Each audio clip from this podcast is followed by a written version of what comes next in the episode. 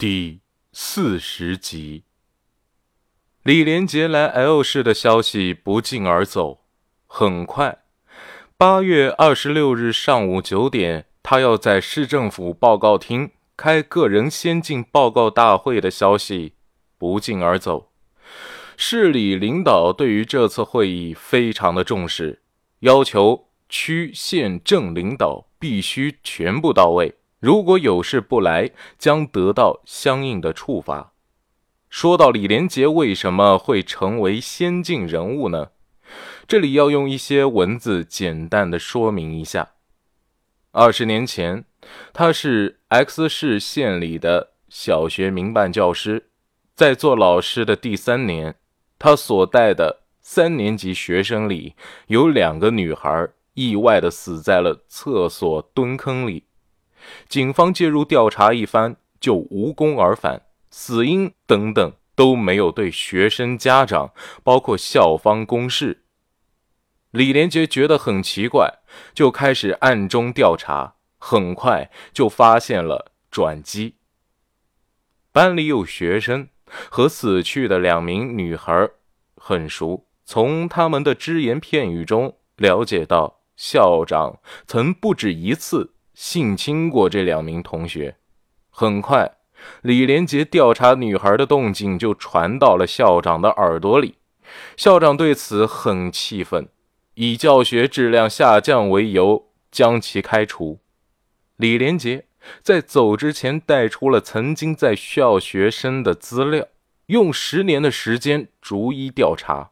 随后，他掌握了校长性侵多名学生的证据。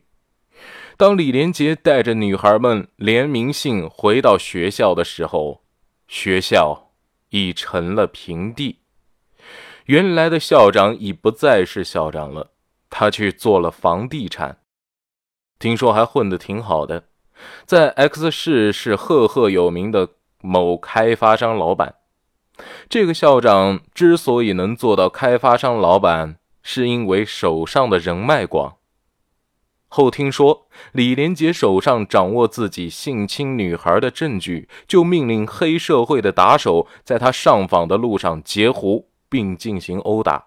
又一个十年，他在上访途中不断的被下黑手，十年间被打不下百次，重伤一次，在床上躺了八个月，其中都是躺个几星期就好了。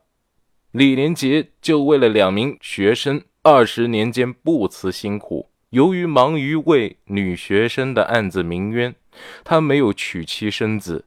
他在一次扫黑除恶专项整治活动中认识了方志国，后经方志国向下溯源，最终才还两名死去女孩迟到二十年的死因。老李，想当初我也是相信你。才把二十年前的案子给推翻。方志国坐在李连杰对面，手中握着啤酒。我还记得，那时候你被打的没有人样，看得我真的很揪心。李连杰和方志国碰杯。方厅长，周勇他说的是真的吗？方志国喝了一口啤酒。我在他眼中看见了你的影子，他没你花的时间长，但是，他背负的不是你两个人的人命，他背负的可是将近二十个人的人命。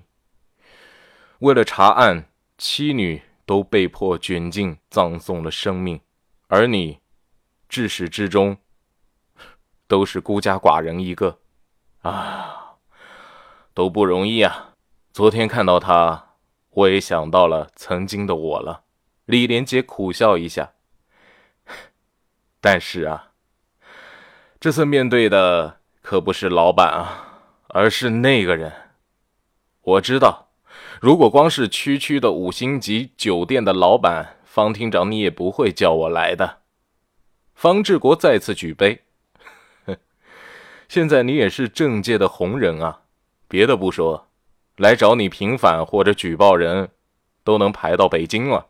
虽然你的权力几乎为零，可是你的号召力很强啊。李连杰再次确认：“你真的安排好了吗？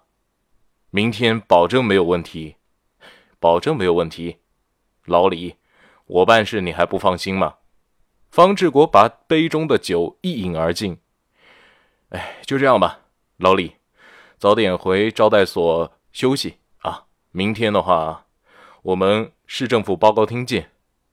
八月二十六日一大早，市政府附近的四个路口发生了非常重大的事故，四辆装有大型风力发电机叶片的重卡将马路上的电线尽数割断。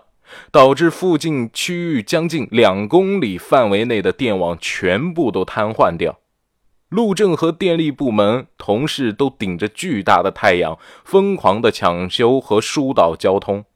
载着领导班子的小巴里，有人惊叹今天的路况：“哎呦呦，这是怎么回事啊？”李连杰的眼神中透露出一丝光亮。啊，我也不太清楚啊。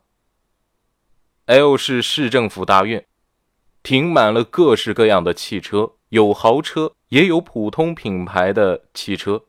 李安来的挺早的，他在大院闲逛，不多时就看到了一辆黑色宝马停在不远处，车牌很扎眼的，尾号是零零八。李安问一旁的小孙：“是这辆车吗？”小孙围着宝马转了一圈。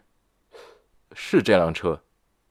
李安整理了一下着装，说：“我们去吧，估计李连杰他们马上就到了。”报告厅里坐满了人，他们衣衫不整的，就快把衣服给脱了。偌大的厅内连个冷气都没有。有人抱怨着：“刚才我在路上看到路口出车祸了，有两辆违规行驶的重卡把附近的电网都给割断了。”一旁的人抱怨道：“哎呀，这大夏天的没有空调，怎么这个会怎么开呀？这个，哎，热死我了！啊，是啊，渴死我了！你看，我都已经喝了三瓶水了。”另外一个人把手中的怡宝空瓶丢到了一边。“哎呀，开什么会呀？还报告会？这破天气折磨死人喽！”纵使这抱怨声此起彼伏。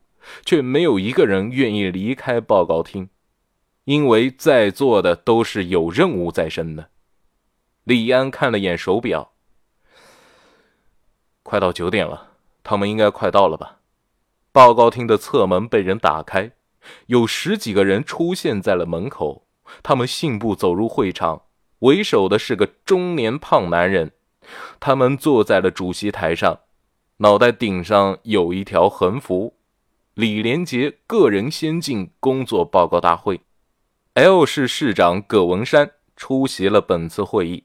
他对着麦克风和台下的各区域领导寒暄了几句后说：“我代表本市热烈欢迎李连杰同志亲临召开个人先进工作报告大会。”伴随着一浪高过一浪的掌声，李连杰缓缓起身，轻轻地挥了挥右手。他脸上没有笑容，只剩严肃。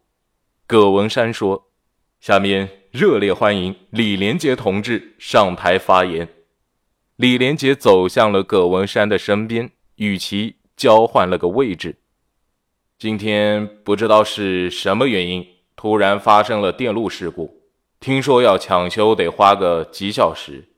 为了让会议召开圆满，备用电只能。给我用作报告总结使用。李连杰此时已经汗流浃背，但他的西装没有脱，依旧穿在身上。如果大家觉得热，可以把外套脱在一边。李连杰的外套都不脱，台下的人一个都不敢脱。是因为我没脱外套吗？你们不敢脱是吗？李连杰环顾了台下的干部们。看见报告厅后排方志国出现在角落里，他下意识的点了点头。他把手伸向了自己的上衣纽扣，一共解开了三颗纽扣。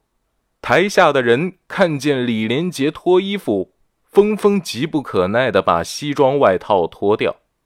可是李连杰只是把外套脱了，攥在手里，环顾台下已经是白茫茫一片的干部们。李连杰接下来的动作让人大跌眼镜，他把手中的外套用力地摔在了地上，同时趴在麦克风上，对着台下的干部说：“你们觉得自己穿的这身狗皮，人五人六的，八面威风是吗？但是你们觉得自己配穿这身狗皮吗？”不配。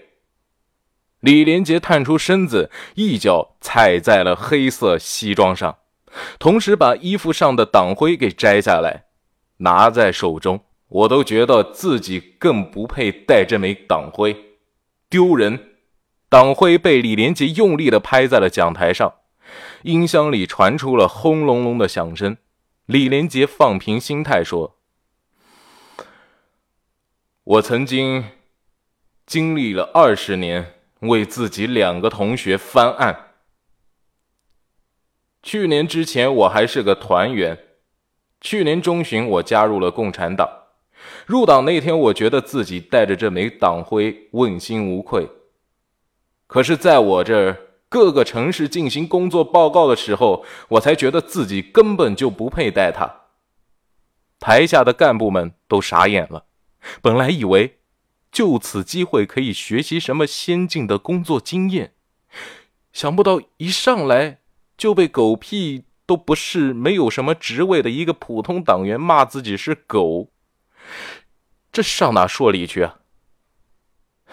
在中国，可能不光有我这么一个人，也许有十个、百个乃至千个万个和我一样的人，为了正义而战斗。他们有的可能已经从这个世界上消失了，有的可能放弃了自己的初衷，有的可能像我一样成功。李连杰看着台下的干部们，嘶吼道：“可是你们知道吗？在 L 市，现在就有这么一个人，为了自己那点可怜的正义而战斗。今天这个报告会，并不是对我个人的工作进行汇报，这些你们都可以在网上找到录像来看。”这个会议的主要目的就是给大家讲述发生在 L 市、发生在我们身边的人。这个人曾经就是我们 L 市刑侦支队队长，现在是个死了妻女的普通男人。主席台中间，市长葛文山坐在那儿，身子微微一抖，他下意识地拿起手边的水，打开，喝了半瓶。亲爱的听众朋友们，本集播讲完毕，感谢您的收听，我们下期再见。